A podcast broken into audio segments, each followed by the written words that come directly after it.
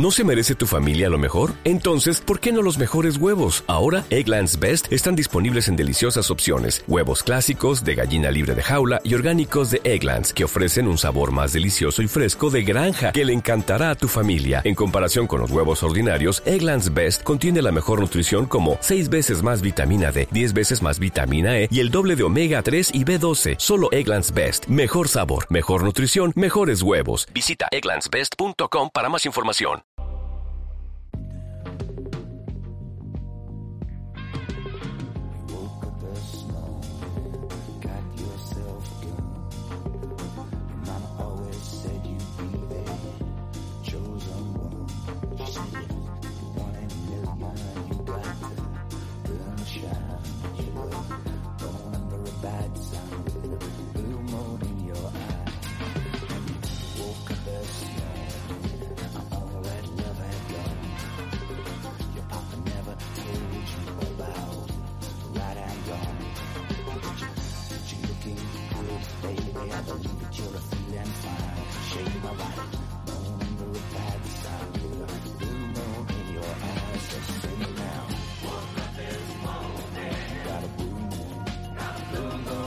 Bienvenidos a Watchlist, el programa mensual de la redacción de Fuera de Series en el que repasamos las mejores series del mes que termina, en este caso octubre, y las que más ganas tenemos de, que lleguen este mes que entra, que nos toca repasar el mes de noviembre.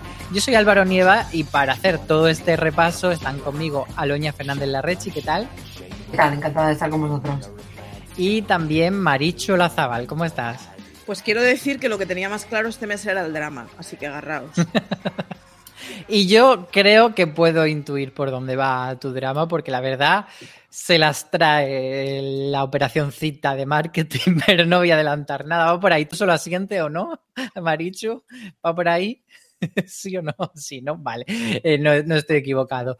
Pero bueno, antes de que entremos a, eso que estoy aquí un poco anticipando, vamos a ir sección a sección con este watchlist. Como siempre empezamos con nuestra primera parte, que es el balance del mes de octubre, y comentamos cuál ha sido la serie del mes. Nos referimos no la que más nos ha gustado personalmente a nosotros, sino la que más, bueno, ha resonado? ¿Cuál sería, digamos, el mes del el, juego del calamar de este mes? Que por supuesto no ha habido un fenómeno tan grande como el mes pasado, sí que ha coleado mucho el dichoso calamar, pero eh, ya es cosa del pasado. Parece que no, pero se estrenó el, el, 17 de septiembre. Entonces, en octubre, ¿cuál sería esa gran serie, Marichu? El juego del calamar. no vale. no, no, no, no, lo digo en serio. Eh, ¿Qué, está pasando? Eh, ¿Por qué no? O sea, ya, superémoslo, ¿vale? Que que yo he vivido mucho el juego del calamar y estoy living con él. Eh, pero, ¿por qué sigue hablando todo el mundo del, juego del calamar? ¿Cuántas veces voy a ver la receta de cómo hacer las galletas del juego del calamar? Que no son galletas, por cierto, que los que hacéis galletas lo hacéis mal, que es lo caramelo. En fin, eh, mi Twitter sigue invadido con el juego del calamar, pero a saquísimo. y eh, no hemos llegado a Halloween. A ver, hemos llegado ya, a están todos los bazares de, todos los barrios, por lo menos del mío, llenos de las mascarillas dichosas, de, las máscaras, mejor dicho, del juego del calamar. Eh, de entonces en, el en el colegio de un colega me comentan que les escribieron una carta para Halloween en donde explicitaba que los disfraces del juego del calamar estaban prohibidos. Que a mí me fascina la cosa en donde tú te puedes disfrazar de Jack el Destripador, un señor que existió de verdad y no pasa nada, aunque tengas cinco años, todos lo llevamos muy bien, pero juego pero pueden jugar, pueden jugar a asesinarse en el patio del colegio o solo disfrazarse. pues ¿Dónde, trazan la línea? Pero que toda la vida habíamos jugado a, a las peleas, a las guerras, a los cacos y a los ladrones y a la guerra de Vietnam. O sea, los chavales con una pistola han jugado toda la vida. No sé si me parece bien, pero la culpa no es del juego del calamar. Y hasta aquí. Marichu jugaba de pequeña a, Vietnam, nos quedamos con eso. Me regalaron un florete, que lo sepáis. ¿Tú estás, de acuerdo en que sigue, a pesar de que no sea estreno de octubre, sigue coleando tanto el juego del calamar como para considerar la, serie del mes de octubre? ¿O crees que hay otro título que, bueno, podríamos darle este, este, este nombre? Eh, yo creía que, habíamos dejado atrás el calamar hasta que ayer recibí un mail que me hablaba de que aumentaba el interés por el coreano gracias a la serie, que es como cuando todas las mujeres del mundo se pusieron a jugar ajedrez gracias a Gambito de Dama. Entonces, eh, no tengo claro que, hayamos acabado con ello, no tengo claro que, podamos decir adiós. Sí que es verdad que esta semana ya era mucho más relajada, ya no había noticias tipo los ataúdes del juego de calamar. Eh, yo, yo me niego y entonces me voy a quedar con Succession, que creo que, bueno, que ha empezado, que, ha vuelto, que todos teníamos muchas ganas de que volviese, ha vuelto a hacer relativamente poco, ya hemos podido ver los dos primeros episodios y bueno, pues me voy a quedar con, con Succession. Que además ha sido, por cierto, renovada por una cuarta temporada. Mm, por otro lado, muy esperable, porque además el showrunner ya había hablado que, que 4 barra 5 se podían hacer de esa sesión, aunque no se quería extender muchísimo, pero bueno, eh, al final esta ha sido la, confirmación oficial. Eh, yo también estoy de acuerdo con vosotras dos, que por un lado ha sido el juego del calamar, pero que mm, vamos a intentar dejarlo atrás creo que, efectivamente Succession ha sido, digamos, a nivel crítica, pues la más celebrada de este mes, pero quizá a nivel mainstream de conversación un poco más general, yo creo que ha sido You tercera temporada en Netflix ese, ese gran pequeño, gran fenómeno de este mes de octubre, siendo un mes en el que ha habido muchos estrenos, pero ninguno que haya destacado una barbaridad. De hecho, pues tenemos cosas como Mi Nombre, que era la siguiente serie asiática que traía Netflix, pero que luego no, ha replicado ese, éxito del juego del calamar. Por otro lado, esperable que, no lo hiciese. Entonces, creo que ha habido bastante... Eh, bueno, series medianamente grandes, pequeñas, pero ninguna gigante. Así que eso podría ser una buena, una buena medida de cuáles han sido las series del mes de septiembre. Y ahora vámonos con nuestro, nuestras decepciones. Nuestra sección Hemos sido engañados. Aloña, ¿qué te ha engañado este mes? Pues eh, no me siento engañada, pero, pero estoy ahí a la expectativa porque, bueno, eh, Invasión, que es la, la serie que estrenó Apple sobre, como su propio título indica, una invasión alienígena, bueno, eh, he visto los tres primeros, que creo que son los que hay, y si no, pues habrá un cuarto, pero, pero poco más. Y no sé, no sé dónde vamos, ni por qué vamos, ni con quién vamos, ni qué estamos haciendo, ni por qué estamos haciendo lo que estamos haciendo con tanta gente. Es un poco Babel eh, y con, con, con, la guerra de los mundos, quizá. Es un híbrido raro, eh, quizá va más despacio de lo que se supone. Y luego, mm, no sé si me estaba ofreciendo demasiadas perspectivas y no sé si me acaba de interesar todas. Entonces, bueno, em, el tráiler pintaba muy bien, era muy espectacular y, la verdad es que parecía algo más eh, tenso de lo que están siendo los capítulos. No le pongo una cruz, es decir, quiero seguir, pero, pero no puedo confirmar que la vaya a terminar. Igual en algún momento digo, mira, es que para ver esto, pues, pues prefiero ver otra cosa. Yo me quedo este mes con el engaño, mm, por otro lado, un poco esperable de ser lo que hiciste y el último verano. Al final, yo ya lo he dicho que soy muy fan de, del slasher y en concreto de este título, porque en mi casa se venera a, a, Jennifer Love Hewitt sobre, sobre todas las cosas, no lo sé, pero sobre muchas, desde luego.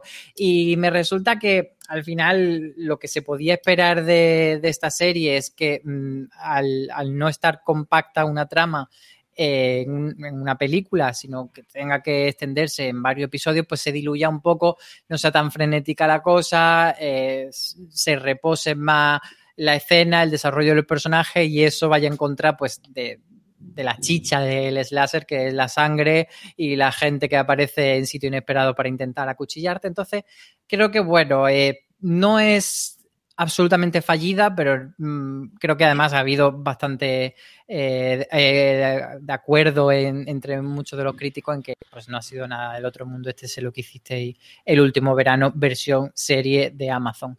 Marichu, ¿cuál ha sido tu hemos sido engañado? A ver, creo que estamos todos con que yo soy una mente feliz y sé buscarle virtudes a casi todo. Startplay me dijo que iba a estrenar una cosa que se llamaba Un caso francés, que es una serie antológica en donde en cada episodio se habla de un caso real criminal francés. O sea, mi mandanguita completamente. O sea, el, título no te ha engañado, digamos. No me ha engañado, no me ha engañado. El caso. Pero un caso es era francés, pero. Claro, efectivamente. Y, es verdad que, era true y es que y hay crime. Quiero decir, en ese sentido, no me han engañado. Pero. A ver, yo empecé a ver el episodio y ya me empezó a poner un poco nerviosa cuando es ese episodio Niño Muerto. Eh, desaparece un chaval, aparece asesinado y hay que investigar quién lo ha resuelto. Se dedica muchísimo tiempo a cosas como el funeral y una madre llorando dramáticamente, que, que me, o sea, siendo una serie basada en hechos reales, a mí esas cosas me parece muy impúdico. Y, y, cuando empiezan a investigar, aparece un cartel que dice: se sospechó de mucha gente, pero a día de hoy no hay culpable. Y así nos quedamos. Entonces. O sea que no eh, la recomiendas. Lo que deberían ser los cinco, los cinco primeros minutos de la serie son 49 minutos y luego hay un minuto en el que aparece un cartel que dice: Ahora que empieza lo bueno, te vamos a dejar con las ganas. Así que un caso francés no me va a tener entre su clientela para el segundo episodio. Y que yo o sea, no es que no lo acabe porque me puede el tiempo y al final lo puede el olvido, sino que yo decida después del primer uh, episodio no ver una serie es realmente difícil. Pues nada, ahí se queda la anti-recomendación de Marichu. Vamos a pasar entonces al lado más positivo de este mes de octubre. Aloña, anda, pues mira, qué sorpresa has tenido este mes que no te esperabas. Pues sospechosas inesperadas que podemos encontrar en Filming y la verdad es que, bueno, muy, muy disfrutable.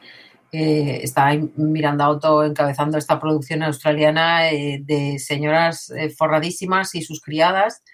Y, bueno, pues algo que para lo que van a tener que, juntarse. La verdad es que se ve súper rápido, son cuatro episodios de creo que son 50 minutos. Y, y, bueno, pues tiene el metraje justo para contarla, para que la historia sea interesante, entretenida y la verdad es que los personajes están muy bien, así que para mí ha sido una, sorpresa y, la recomiendo. Pues eh, ahí está esa recomendación positiva de Aloña y la de Marichu, ¿cuál sería? El código que valía millones. Es la historia de una pareja alemana que desarrollan eh, una cosa que parecía mucho Google Earth. Eh, hablan con un tipo de Silicon Valley que luego trabaja para Google y la casualidad quiso que ese tipo hiciera una cosa llamada Google Earth. Básicamente es la historia del desarrollo de la aplicación y del juicio en donde esos dos alemanes denuncian a los estadounidenses por plagio. Eh, la historia está muy guay, a todos los que os gusten este tipo de historias eh, os va a gustar mucho. Estoy pensando la red social era una cosa muy parecida. Pero además eh, explica. La primera vez que yo utilicé Google Earth me emocioné porque estaba en mi casa y podía ver eh, mi pueblo. Y me entró como mucha emoción de, Dios mío, esto es posible. Y Google Earth entonces era la décima parte o la centésima parte de lo que es ahora. Yo también lo recuerdo ese momento maravilloso, además, o el de me pareció vamos magia. a pirámides y hacer chu. Me pareció magia. O sea, el Taj Mahal era como maravilloso. Yo recuerdo haber pasado horas con mi padre en plan, pero, pero, y esto es del todo el mundo. En plan, puedes poner lo que quieras. Y la prueba fue en mi pueblo, que es un pueblo pequeño. Bueno, pequeño, sí. A ver, sí, no, no es el Taj Mahal. Y, y de, de, encontrar eso y decir, oh, Dios mío, pero esto es magia. Vale, pues esa sensación de, de magia que sentimos todos la primera vez la explican tan bien y tan bonita que solo por eso vale la pena. La serie está muy bien, además.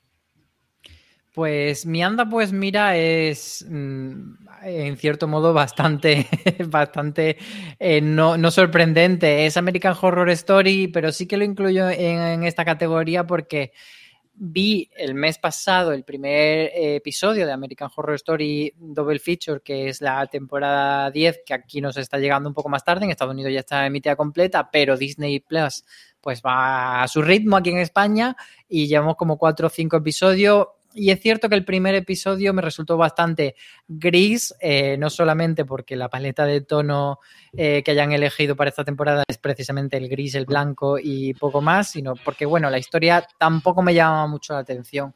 Luego han ido metiendo algunos elementos nuevos y cierto toque irónico que al final me ha acabado gustando, sin ser una de las temporadas que yo creo que me vaya a conquistar más de toda la historia de American Horror Story o que no la vaya a poner en mi top 3, top 5 de, de la franquicia, pero sí que me ha conseguido mantener y, y, cada semana estoy ahí esperando el siguiente episodio Eh, bueno, no, no estoy eh, exasperado por, por, que aparezca, pero sí que cuando aparece, pues digo, ah, venga, me voy a poner este, este capítulo. Y bueno, pues al final es que está Lily Rave, que a mí Lily Rave me gusta mucho. La temporada pasada no estuvo, me enfadé mucho, así que estoy contento con que tenga más protagonismo esta temporada. Y también tengo muchas ganas de ver esa segunda parte del double feature que dicen los americanos que es mejor, así que cuando llegue aquí, pues iremos viendo.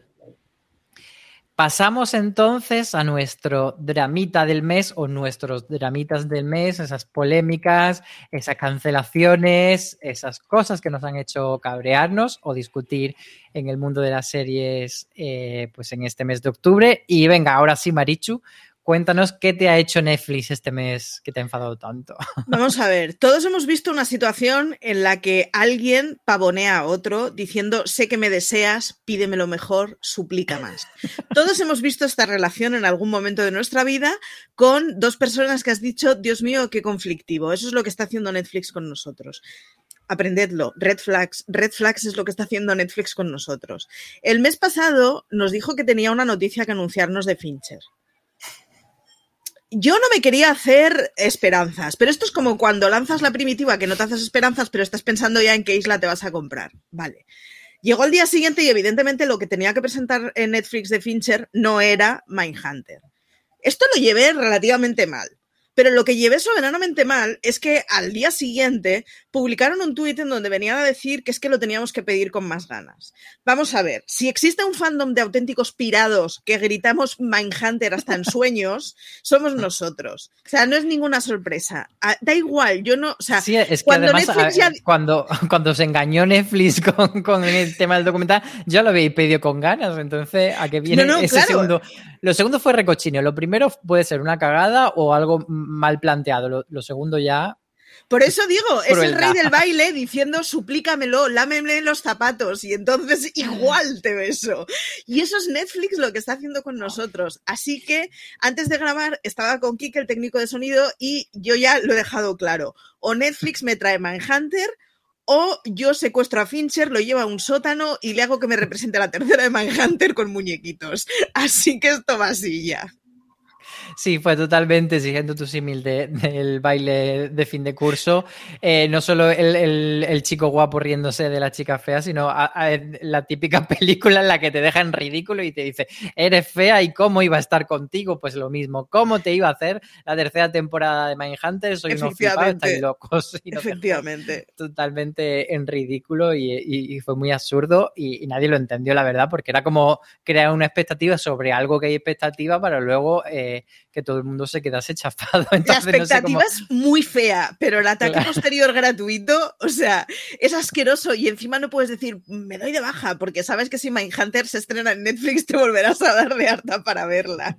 Sí, yo creo que a nivel estrategia de comunicación de Netflix ha estado ahí a la altura de cuando canceló día a día y dijo, pero que sepáis que todas las historias eh, de personas racializadas y diversas nos importan mucho, pero ah, igual no las contamos. O sea, queremos contarlas, pero es que no podemos porque nosotros mismos eh, nos da la gana no contarlas. Y fue como bastante absurdo en su, en su forma de, explicarlo. Aloña, ¿a ti te ha cabreado algo? Porque además este, tema, este mes ha habido bastante polémica. Hemos tenido también la de Ruby Rose, hemos tenido una polémica eh, con, con Shameless. No sé ¿Tú cuál has decidido? No, yo al hilo, no, no venía muy dramática yo este mes.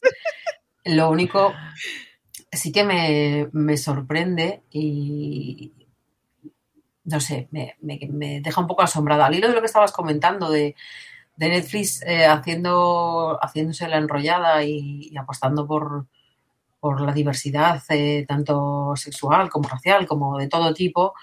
Em, luego las caretas se acaban cayendo y este mes ha sido especialmente em, revelador en cuanto a, lo que ha pasado con, el, el, con el especial de, comedia de, de, David Chappelle. De David Chappelle y, con otros problemitas que también ha habido por aquí y simplemente el, hecho de que, bueno, de que hablamos mucho del calamar y el calamar y el calamar y quizá mientras estamos hablando del calamar no estamos hablando de otras cosas mucho más importantes y, bueno, estamos adquiriendo como todos un tono de, mm, no voy a decir secta, pero pero a veces me sorprende el, como lo que interesa, interesa muchísimo el, todo lo que hace Netflix y todo lo que pasa con las series de Netflix.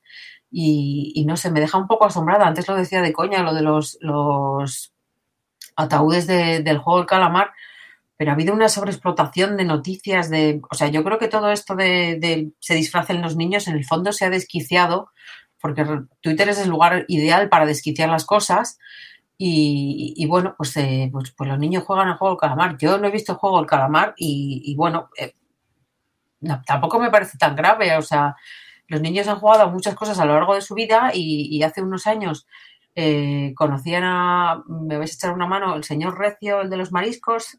Sí, que, la que se avecina. Pues de la que se avecina y nadie se llevaba las manos a la cabeza y a mí pues me podía parecer igual de preocupante porque quizá no era la persona más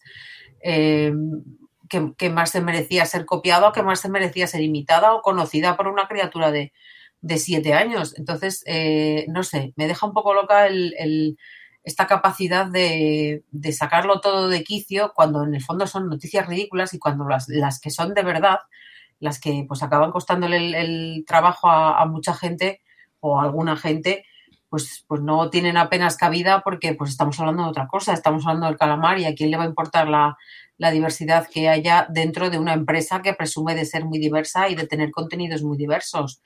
Y hasta aquí mi dramita. Sí, siguiendo un poco eso, yo también era lo que quería comentar y por poner un poco en contexto para quien no lo sepa, pues resulta que en el especial este de comedia de David Chappelle se hacía una broma eh, contra el colectivo trans y entonces los propios empleados trans de Netflix, que es una empresa que siempre ha sacado mucho pecho en estar a favor de la diversidad, etcétera, incluso eh, lo hizo lo, tomó por bandera durante mucho tiempo. Netflix, eh, que no se nos escape, que en el orgullo LGTB empapeló la estación de Chueca con sus personajes y sacaba pecho de eso. Y aunque House of Cards fue su primera serie mm, estandarte, eh, Orange is the New Black fue la segunda y quizás fue su su primer gran éxito. Entonces, siempre han tirado mucho por ahí y en ese sentido, eh, bueno, eh, lo que pasó es que los empleados trans de Netflix empezaron a protestar por, por ese chiste y por como pedir un poco que, que, no que se censurase, pero sí como que Netflix reaccionase y dijese, bueno, pues le hemos cagado aquí, ¿no? Y, pedimos disculpas. En, en, vez de hacer eso, Ted Sarando salió diciendo, mm, quitándole hierro al asunto, pero con un tono bastante despectivo, como diciendo en plan, bueno, eh, esto son tonterías. Y, entonces, pues, como que se creó todavía la polémica más grande en torno a esto. Y, y yo leí un artículo muy interesante de Slate que al final lo que decía era que, que las empresas son empresas, las empresas siempre van a estar del lado del dinero y, siempre, pues si hay gente transfoba, pues a lo mejor ese es su nicho de mercado, aunque no quede bien decirlo públicamente. Y lo que pasa con Netflix es que sí que ha construido una imagen muy de coleguita y muy de somos eh, una empresa muy a favor de, de lo oprimido, de lo que no encuentran no solo por, lo que significa a nivel de progresía, digamos, o a nivel de imagen social, sino porque también han intentado a nivel de buscar al usuario eh, decir, bueno, está todo ese mainstream, están las cadenas en abierto y nosotros te ofrecemos eh, muchos nichos. Entonces, el colectivo LGTB, las personas negras, etcétera, etcétera, tienen aquí contenido para ellos. Y de hecho, en redes sociales, no tanto en España, pero por ejemplo, en, Estados Unidos hay una cuenta de Twitter que es mm, Black Leaders o algo así, como, como una cuenta específica oficial de Netflix sobre eh, contenido eh, creado por personas negras, etcétera. Como que al final tú es, no es algo que, diga, bueno, es que nosotros creemos en la diversidad, no es que tú estás convirtiendo la diversidad en tu bandera y en tu negocio. Entonces, cuando eso, se te vuelve en contra, ajá, amigo. Y es un poco lo que decía Loña, que, ha sido el mes de mm, ponerle la careta del calamar y quitarle la otra careta a, a Netflix. No sé vosotras qué, cómo habéis visto también, Marichu, este tema. Yo, yo en general es que con, las empresas creo que no nos quieren, quiero decir. La, la, idea de a tal empresa le caigo bien por lo que sea, no, tal empresa ve que yo eh, soy un nicho de mercado. Otra cosa es que, y además, mm, bueno, pues intente que siempre sea yo y no un neonazi, vale, puede ser pero y hay que valorarlo, pero no hay que perder de vista que las empresas lo que nos ven son como, como productos o como consumidores de su producto, no tiene más. Y creo que es una cosa que no hay que perder de vista, o sea, no hay que idolatrar a ninguna empresa, hay que idolatrar, en todo caso, a la gente que hace esa empresa, pero las empresas per se mañana cambian de dueños. ¿eh? Claro, yo creo que lo curioso de este caso es que Netflix activamente ha buscado Sí, sí. Apple, eh, Apple, por ejemplo, tiene un montón de seguidores muy, muy fervientes, muy fanboys, mm, pero quizá no están tan elegidos. Pero Netflix yo creo que sí que ha ido activamente a buscar y, ha, ido, ha intentado que la gente se identificase muchísimo con la marca hasta el punto de, no sé, como de ponértelo en la bio de, de Twitter, de soy fan, me gusta mucho Netflix. Y en ese sentido han intentado construir esa imagen de marca casi como si fuese un equipo de fútbol, ¿sabes? De yo soy de Netflix y no soy de HBO. Eh, entonces yo creo que ahí, claro, eh, eso es muy bueno para unas cosas, pero también cuando llegan las decepciones, pues son más grandes que si te lo hace una empresa de la que te lo espera. Si, si de repente bueno, no voy a dar nombre, pero en otra empresa eh, de otro corte o que no tenga ningún tipo de representación social o de presunta ideología, pues te lo puedes esperar más y decir, bueno, pues ya está, pues es eso. Mm, pasamos ya de, los dramitas del mes, que nos estamos extendiendo mucho, y vamos a hablar de cuál es la mejor o la peor serie del mes. Así que hay que elegir. Eh, Aloña, ¿amor o odio? ¿Qué le vas a dar? Amor, amor. Voy a dar amor. Amor, amor, como Lolita. sí. Eh, me voy a quedar con Starstruck, Starstruck que es una serie que ha venido con, con, HBO Max o HBO Max la traía bajo el brazo. Es una comedia británica que, que la BBC estrenó allá por abril y bueno, son seis capítulos de 20 minutos, o sea, te la ves como quien dice casi sin querer. Y, y, es de una neozelandesa que vive en, en, Londres y que, bueno, pues una noche vieja conoce a un chico y, y se lían y, pues el chico resulta ser una estrella de cine, ¿no? Entonces, eh, bueno, la verdad es que es una cosa simpaticísima, eh, que tiene un guion estupendo, que, bueno, pues tiene muy, muy, mala leche. Ella está estupenda, ella es la creadora, es eh, Ros Matafeo, es la creadora y la protagonista. Y, Matafeo es el, perdón, el, el apellido. El apellido Matafeo. El apellido, pero espérate que creo que le ha cambiado de nombre. Pero, pero sí, es neozelandesa y, es cómica. Y, hay que decir que Aloña hizo un artículo en verano ah, de, pues las de, las, de las series británicas que quería que trajesen a España y eran siete y vamos ya por cuatro, ¿no? Aloña tres en Movistar y esta en HBO Max. Sí, ya quedan menos, ya quedan menos. Yo creo que para final de año igual tenemos el pleno, pero, pero sí, esta estaba en esa lista y luego otra que trae el mes que viene Movistar, que luego hablamos de ella, también está. Y, bueno, la verdad es que esta es pues, pues una comedia británica. Yo no me lo voy a jugar, no voy a decir eso de la próxima Fleabag y esas cosas, porque es poner el listón muy alto. Pero la verdad es que es una, es una comedia muy divertida, eh, voy a decir también muy cookie. Y tiene segunda temporada confirmada, entonces, pues bueno, pues, pues la verdad es que no te quedas ahí con las ganas de, oh Dios mío, ¿qué va a pasar? Así que yo la recomiendo fervientemente. Eh, voy a volver a decirlo, aunque da igual. Star Struck, ¿vale? No Starbucks ni nada por el estilo. Star Struck, que la gente busque en HBO Max, comedia británica, Rose Matafeo. Pues sí, además de esas, de esas que a mí me han salido recomendadas en la portada de, HBO Max, esta no la tenía bajo radar, así que con tu recomendación me la quedo para verla estos días. Marichu, ¿cuál sería para ti la mejor o la peor serie del mes? Eh, yo, como tú te vas a quedar con, ya sé con lo que te vas a quedar, me voy a quedar con la asistenta. me voy a quedar con la asistenta, que es una serie que ha sacado Netflix este mes y que está muy bien, en donde es una chavala joven que se quedó embarazada muy pronto, que tenía un novio de mierda, que resulta ser un padre de mierda y que se encuentra sola en el mundo, en Estados Unidos, donde el estado de bienestar brilla por su ausencia. Y es terrible, es terrible. O sea, eh, reconozco que yo no la he acabado de ver, me la estoy viendo solo en días en que estoy de muy buen humor preparada para eso, porque estás todo el rato con un nudo en el estómago. A ver, uno cuando ve Juego de Tronos es como, uh, qué dramático es todo lo que estoy viendo, pero los dragones no existen y no me van a matar. El rollo de la asistenta es que absolutamente todo lo que sale es muy mundano es terriblemente mundano. Es una cosa de estoy segurísima de que esto en Estados Unidos pasa a cascoporro y anoto. Y que en España pasa muchísimo más de lo que nos pensamos también. Así que os recomiendo La Asistenta. Eh, está muy bien interpretada. Es una historia iba a decir maravillosa, pero desde luego no es la palabra adecuada, fantástica y bueno, te deja un nudito en el estómago, pero acabas eh, gritando estado de bienestar en cada episodio.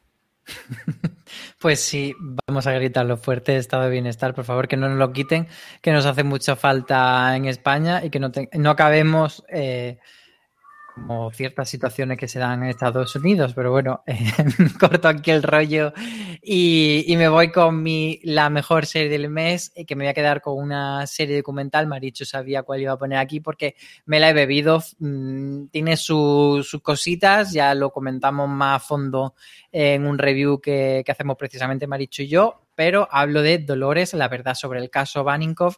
Había muchas ganas de, ver la versión de, de Dolores Vázquez que, nunca había hablado. Nos sorprendió que, también tenían el testimonio de Alicia Hornos, aunque no lo habían promocionado eh, en ese caso, pero bueno, pues creo que, que mm, aun siendo un tema pues peliagudo, etcétera, no se cae en amarillismo ni en morbo y creo que está bastante bien tratado.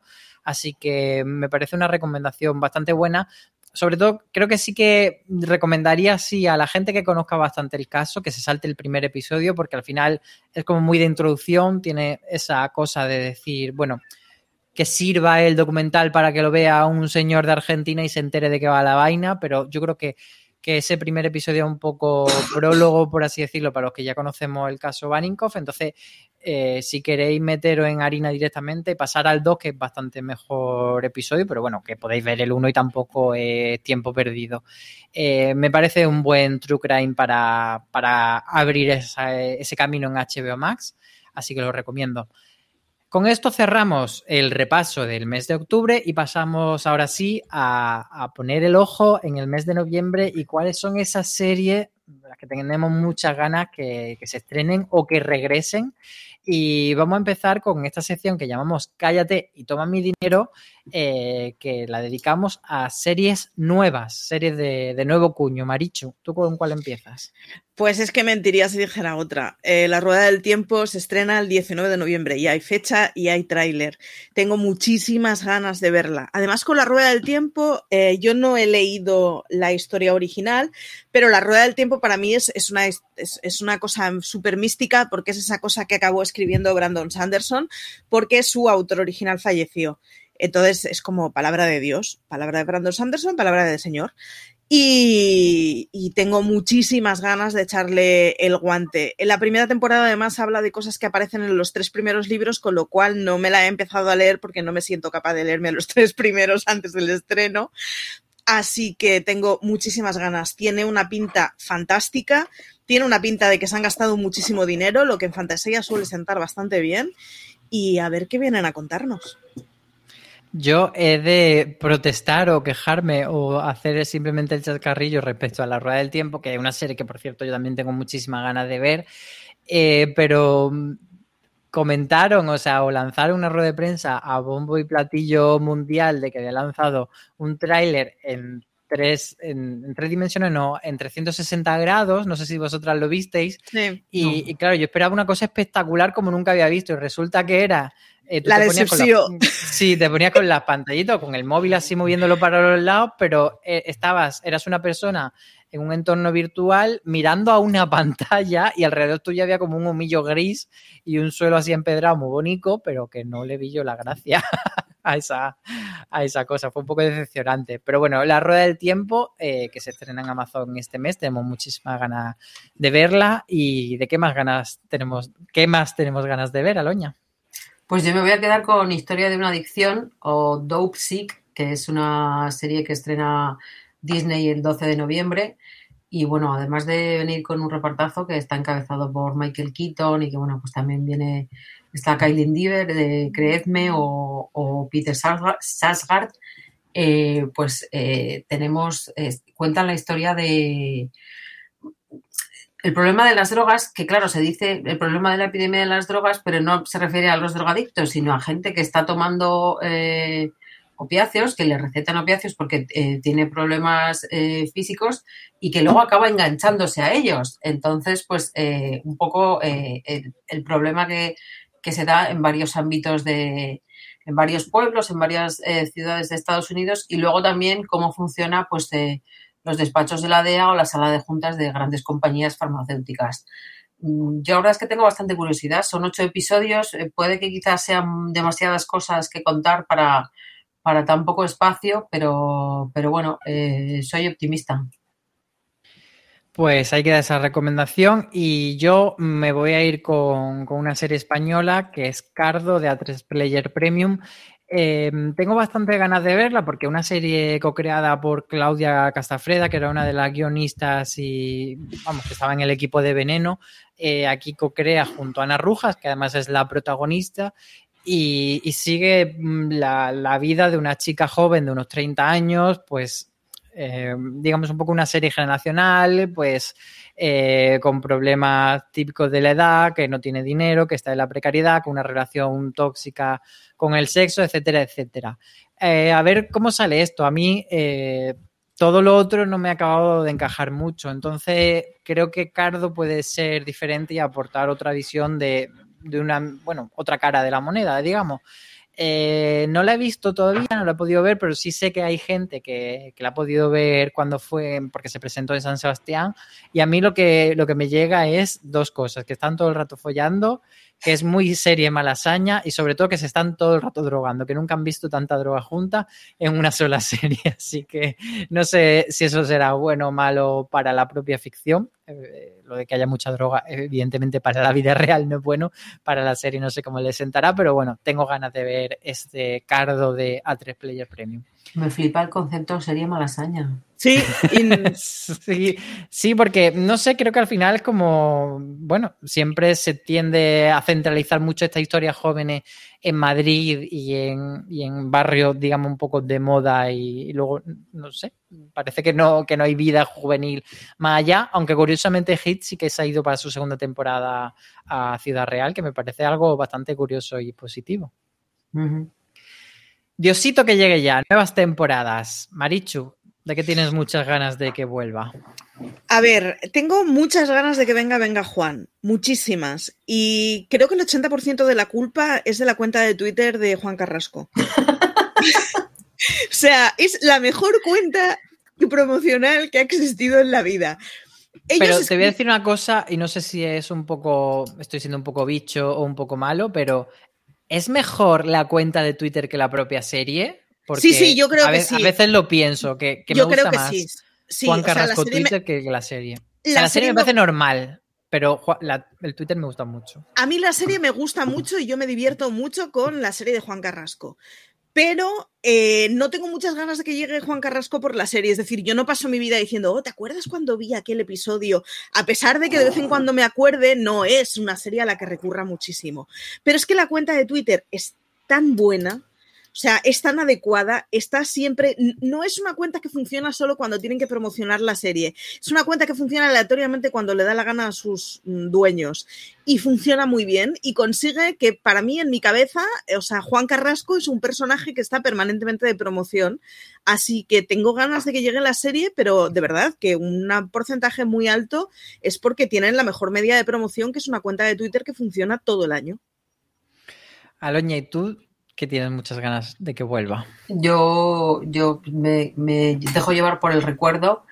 Eh, tengo ganas de que vuelvan dos. Una tengo fecha y la otra no, pero una estoy segura que va a volver, aunque no haya fecha, que es Auga Seca, es la, la producción que podemos ver en HBO, en la que también participa la RTP portuguesa y la televisión gallega, y que vuelve el, mes de noviembre, aunque no hay un día cerrado, pero lo prometo. Y ahí tenemos, pues bueno, un thriller gallego, la verdad es que la mar de interesante. Y luego, pues sacando mi lado tierno, que lo tengo, eh, estoy deseando que llegue el 30 de noviembre, a pesar de que eso signifique que las navidades están más cerca, horror. Porque vuelve la serie más tierna de todas las series sabidas y por haber, vuelve todas las criaturas grandes y pequeñas a filming el 30 de noviembre. Así que si queréis cuquismos y que si echáis de menos los Darrell o cualquier otra cosa, pues yo os animo a que, a que, la, os la pongáis. Está, está en filming y eso, la segunda temporada llega ya a finales de, de noviembre y la verdad es que muchísimas ganas de ver a los animalitos y a los veterinarios y a esas cosas que pasan en, en la Gran Bretaña rural, que todo es, todo es bueno y todas las personas son buenas y no existen los malos. Pues muy bien, yo me voy al 19 de este mes, eh, que es el viernes en el que Movistar estrena la segunda temporada de Vida Perfecta, que por cierto ya han anunciado que será la última temporada de la serie. Eh, ya Movistar, pues eh, intentando siempre evitar el, el concepto cancelación, está siguiendo esta estrategia de decir, bueno, por cierto, esta serie termina aquí en esta temporada. Y la verdad es que a mí cuando anunciaron que era la última me dio bastante pena porque creo que es algo que, que, no tienen en su cartera, que no tenemos en general este tipo de, de historias en, en, el panorama nacional y, y, aunque tuvo mucha polémica, etcétera, etcétera, al final era una serie que estaba bastante bien. Y, luego además cuando vi el, el tráiler de esta segunda temporada, pues es que recordé que, que tengo muchas ganas de, volver a querer y amar a, a Gary, ese personaje eh, que hace Enrique Auquer con tanto corazón y que es tan entrañable. Así que de todos los regresos, mira que hay varios que tengo ganas, eh, me voy a quedar con, con, Vida Perfecta, que me apetece mucho volver a ver. Vamos ahora con, digamos, hemos repasado cosas que, que pueden ser más conocidas o que eh, todo el mundo puede tener más o menos en el radar. Y ahora vamos a, desgranar otros títulos que quizás no son tan conocidos, que muchos de ellos no han sonado apenas, pero que pueden dar una sorpresa. No doy un duro, pero Marichu. A ver, eh, lo mío es café para muy cafeteros. Hay una cosa que estrena Movistar el día 29, que es Atlantic Crossing, que básicamente es la historia de qué pasa con la familia real noruega cuando los nazis eh, invaden el país. Hay nazis y hay reyes. Mm, es todo lo que le puedo pedir a la serie. Tengo mogollón de ganas de verla y además creo que son de estas series que son de estas series que pueden acercar a las series, no exactamente de tacitas, pero sí como finas monárquicas, a gente que de entrada no querría estar. Y es que monarquía y guerra siempre son una buena combinación para una serie. Pues ahí queda esa posible serie exitosa o serie que nos encante este mes. Eh, ¿Cuál sería la que tú propones, Aloña? Yo tengo otro mashup un poco marciano y en este caso eh, bueno, los que somos más mayores, más viejos, los más viejos del lugar recordamos Viven, que fue esa película, ese libro, esa historia que nos contó cómo sobrevivieron eh, los jugadores, creo que era de rugby, de un equipo en los Andes. Bueno, pues ahora lo han llevado al fútbol, o lo que en Estados Unidos se conoce como soccer, eh, y a un equipo de instituto, y le han dado cierto toque mmm, terrorífico el caso es que el 15 de noviembre eh, trae Movistar algo que se titula Yellow Jackets. Y bueno, yo no soy muy del género del terror, pero la verdad es que esto me apetece porque, bueno, me mola el, el reparto. Está Juliette Lewis, está Cristina Ricci, entre muchas otras.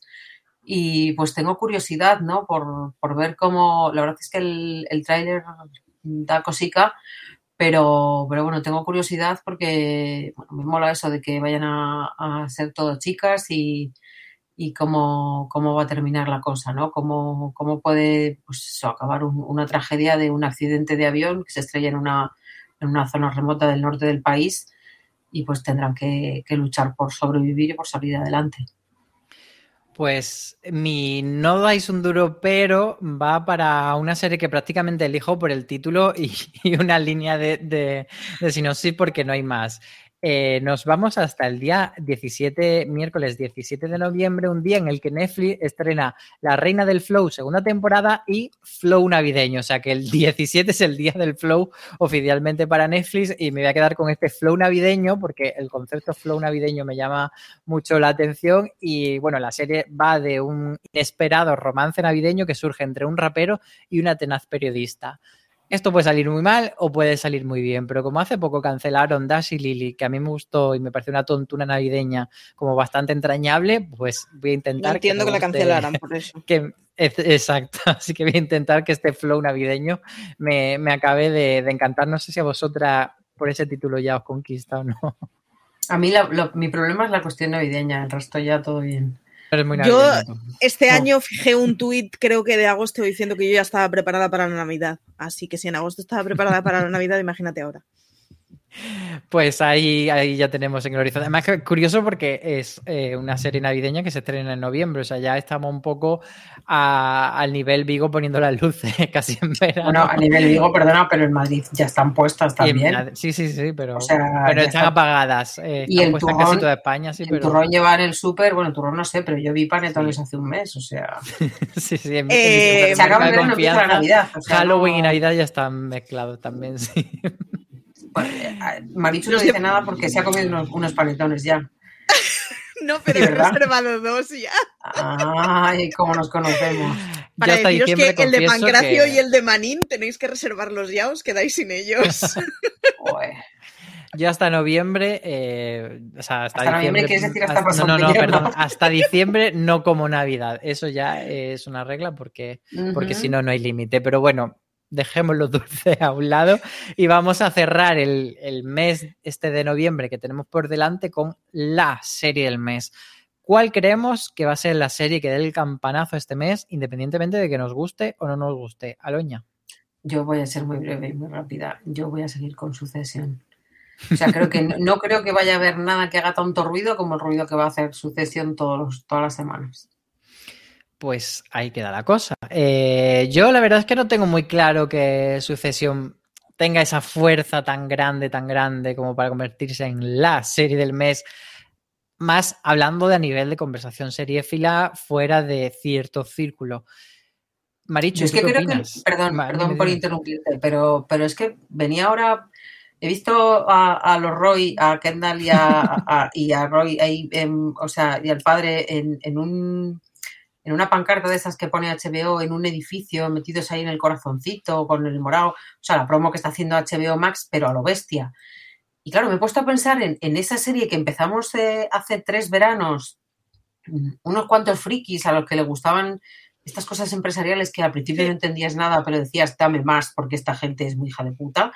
Y claro, a ver, yo no te voy a decir que, que- que esté siendo un- una casa de papel, una cosa así, pero sí que me parece que hay mucha gente, que, o sea, que mucha gente se ha subido al carro y que, y que mucha gente le gusta mucho porque, claro, pues esto es eh, eh, pues, pues, eh, gente mala haciendo cosas malas y, y pegándose puñaladas tramperas. Entonces, eh, quizá no, quizá está ahí la rueda del tiempo que va a hacer mucho ruido y está el ojo de halcón o como corcho se llame lo que va a estrenar mm, Disney este mes.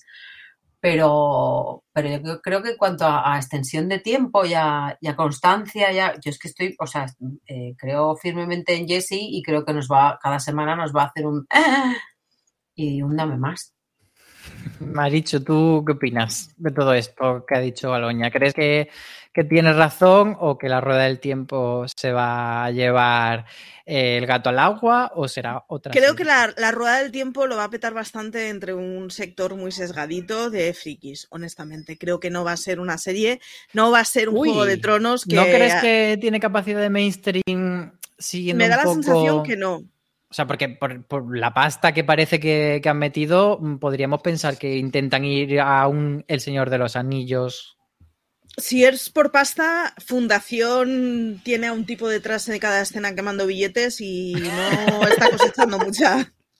o sea, de Vaya verdad. me- ese, ¿eh? de todas es- maneras. Uf, uf, bueno, Sí, sí, sí. en fin, lo tengo que hablar con mi Aproveche- terapeuta porque- Aprovechemos eh, y abramos este melón. Fundación, ¿qué- ¿por qué crees que ha sido un bluff, Aloña? No, por, o sea, eh, quiero, no me he puesto, pero no me he puesto porque no hay nada que me anime a ponerme. O sea, yo tenía muchas ganas, eh, me apetece mucho, eh, la historia me apetece. eh, eh, lo ves, pues eso, Apple, es que Apple, voy a decir Navidad, pero Apple vende las cosas como nadie. Claro, ya lleva vendiendo cosas durante muchos años porque lleva vendiendo iPhones y iPods y todas estas cosas. Entonces tiene experiencia en vender cosas y en hacer cosas bonitas.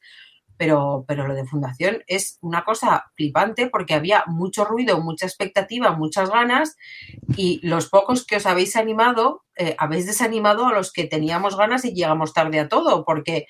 Em, es un tostón, eh, la gente se pierde, insisten en lo mismo todo el rato. Eh, o sea, yo he oído mm, 10 críticas diferentes, criticando 10 cosas diferentes y llegando a la misma conclusión que es no merece la pena.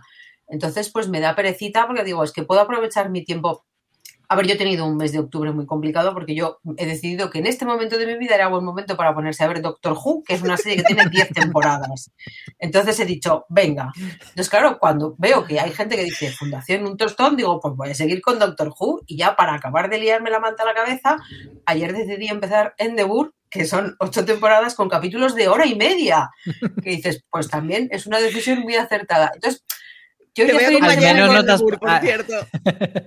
Al ¿Cómo? menos no te has puesto con Doctor Who desde los años 60, que también. No, o sea, no me solo puesto tiene desde los años 2005 60. Desde pero, 2005 eh, hasta aquí. Estoy aquí para confesar que en las dos primeras semanas de, de este mes no he visto otra cosa que no fuese Doctor Who y me vi las cuatro primeras temporadas una detrás de otra que eh, me dio mucha pena eh, cómo acaba la cuarta temporada y no voy a hacer ningún spoiler, pero por otra parte dije, mira, este es un buen momento para desengancharte un poco de esto y seguir con tu vida y ver otras cosas.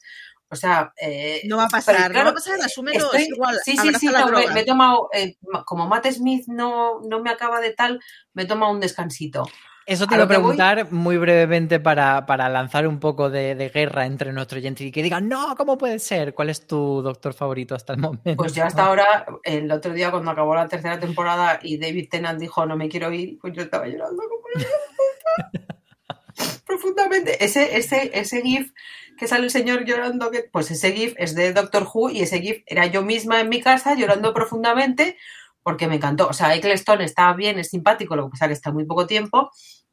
Y a mí me parece que es el papel de David Tennant. Pero bueno, ayer vi que David Tennant el año que viene va a hacer un montón de cosas y me pareció maravilloso. Te iba a decir Entonces- exactamente eso. Eso, a tope con David Tennant. David Tennant creo que va a ser el año que viene el Oscar Isaac de este año. Pero bueno, a lo que voy, estoy en un punto de mi vida en el que no me apetece perder tiempo con cosas que parece ser que hay mucha gente que certifica que es un tostón, cuando tengo cositas guays aseguradas ahí, como Doctor Who, que llevo mucho tiempo queriendo ver, o Endeavour, que se ha convertido en el detective tendencia en eh, octubre de 2021, cuando Sí. Endeavour lleva muerto de risa en nuestras eh, plataformas de Ocho cabecera. años. Pero oye, este mes todo el mundo hablaba de Endeavour. Pues he ido yo. Y claro, he descubierto que es un detective guapete, británico, con sus traumitas, con su suspensito británico, y dices, pues esto es lo que apetece tomarse. Pues, ¿Y la pues tenemos así. dónde, por cierto? Pues la tenemos En- por duplicado En Filming y en Amazon. y en Exacto. Amazon. Muy bien. O sea, Eh, después de todo esto que nos hemos liado un poco, volvemos al tema. Marichu. La serie del mes, entonces, es Accession y la rueda del tiempo. ¿Cuál va a ser para ti? Yo me voy a ¿Cuál quedar crees? con Cowboy Bebop. Eh, Cowboy, Be- Cowboy, Cowboy Bebop es una historia que tiene fans desde hace un porrón. Es una historia de manga en donde hay un trío de gente que básicamente mm, atrapan a malos alrededor de la galaxia. Es un manga Uber conocido que podéis ver en Netflix. Salió el tráiler o las primeras imágenes eh, esta semana y es que Netflix va a hacer una serie real que estrena el día 19 y honestamente creo que lo va a petar un huevo. La historia mm, está muy bien, eh, el tráiler tiene buena pinta y cuenta ya con un ejército de seguidores, así que apuesto por Cowboy Bebop. Pues yo estoy de acuerdo con vosotras dos en esta categoría, porque además creo que Cowboy Bebop puede ser mm, lo que tú decías de la rueda del tiempo de ir a un nicho, yo creo que esta todavía Sí. más nicho, pero bueno, puede que dé el salto al mainstream, no lo sabemos.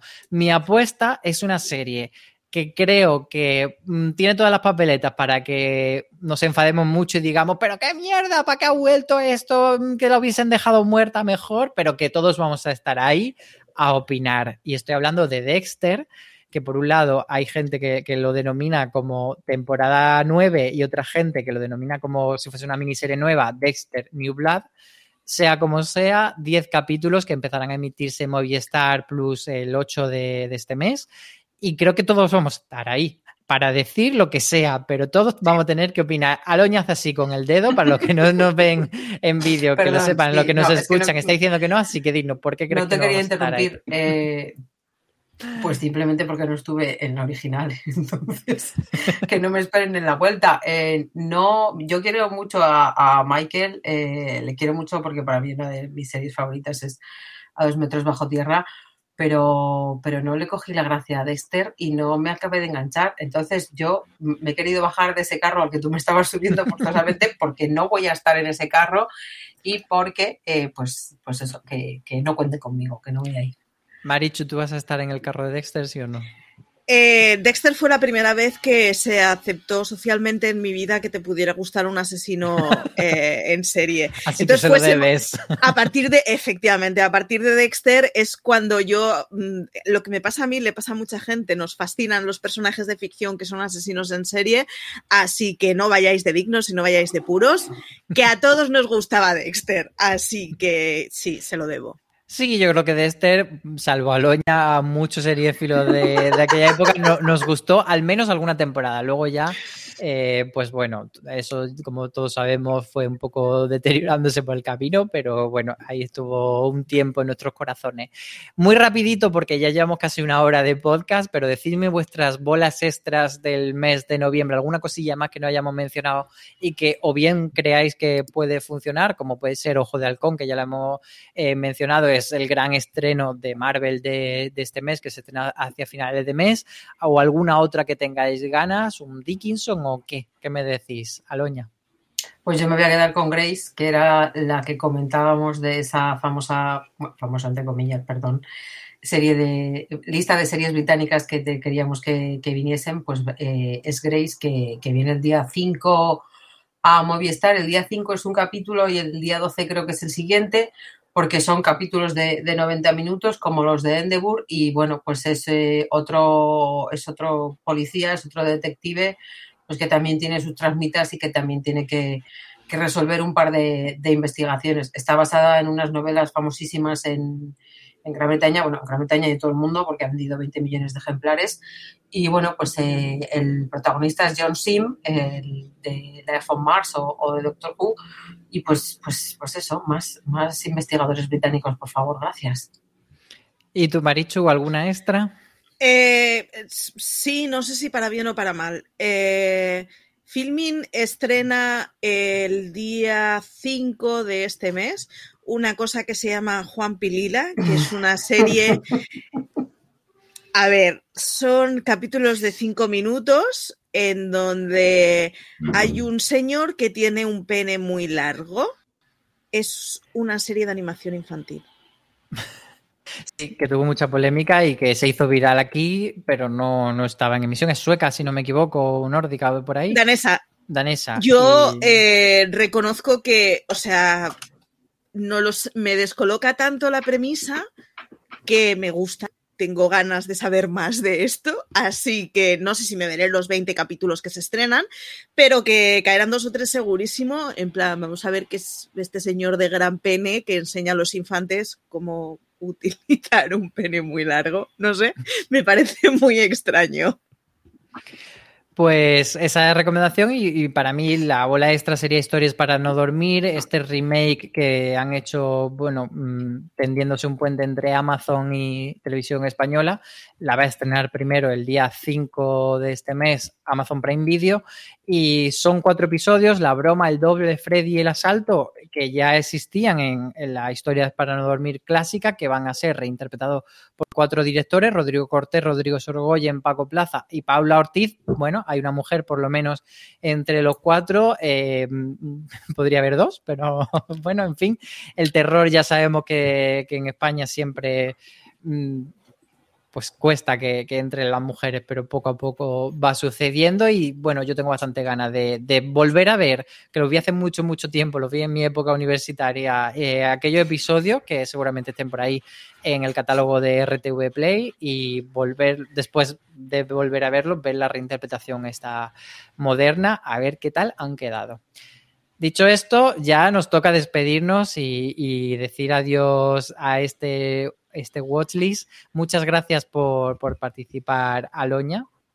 Pues muchas gracias a vosotros y ya que estamos y puesto que se celebra eh, un año desde que me empezasteis a invitar a estar aquí, pues os lo agradezco doblemente porque, bueno, eh, aparte de pasárnoslo muy bien, que creo que la gente ya se ha dado cuenta de, ello, pues se ha aprendido mucho y he disfrutado mucho. Pues muchas gracias por, decirlo y nosotros encantadísimos de, tenerte y ojalá que, sigamos hablándonos de serie muchísimo más tiempo. Marichu, muchas gracias a ti también por estar este mes de septiembre barra, no, de octubre barra noviembre en Watchlist.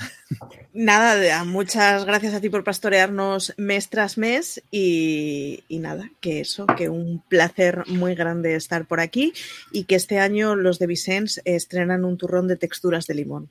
Yo ahí lo dejo. Pues nada, todos los que no escucháis. Por, seguir con nuestro apartado gastro.